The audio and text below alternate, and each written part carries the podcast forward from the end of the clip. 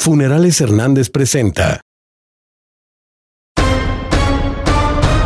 Estas son las 8 de Ángulo Informativo.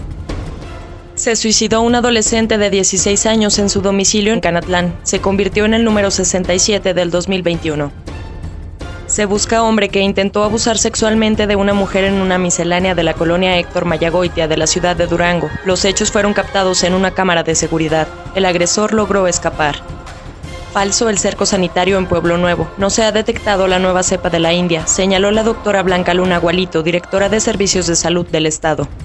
Son siete los municipios con falta de agua para consumo humano. Cada año se agudiza el problema de la sequía en Durango y ya es muy poco líquido para el ganado, lamentó Luis Caballero Ruiz, presidente de la Federación Estatal de Propietarios Rurales. Lamentamos que aún no haya apoyo del gobierno federal ante la falta de agua en la entidad. Cada día se pierden cabezas de ganado, externó Verónica Pérez Herrera, dirigente estatal del PAN.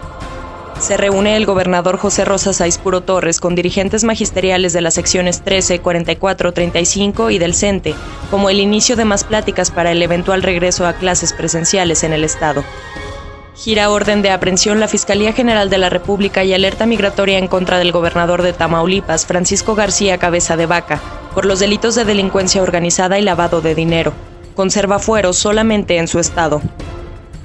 Reconoce la dirigente nacional del ONPRI, Monse Arcos, a Ricardo Pacheco, candidato al Distrito Local 2 de la Alianza Va por Durango, como quien valora el rol de la mujer en todos los ámbitos, lo que demuestra con hechos al realizar una campaña en familia al lado de su esposa e hijos. Corleone Pisa presentó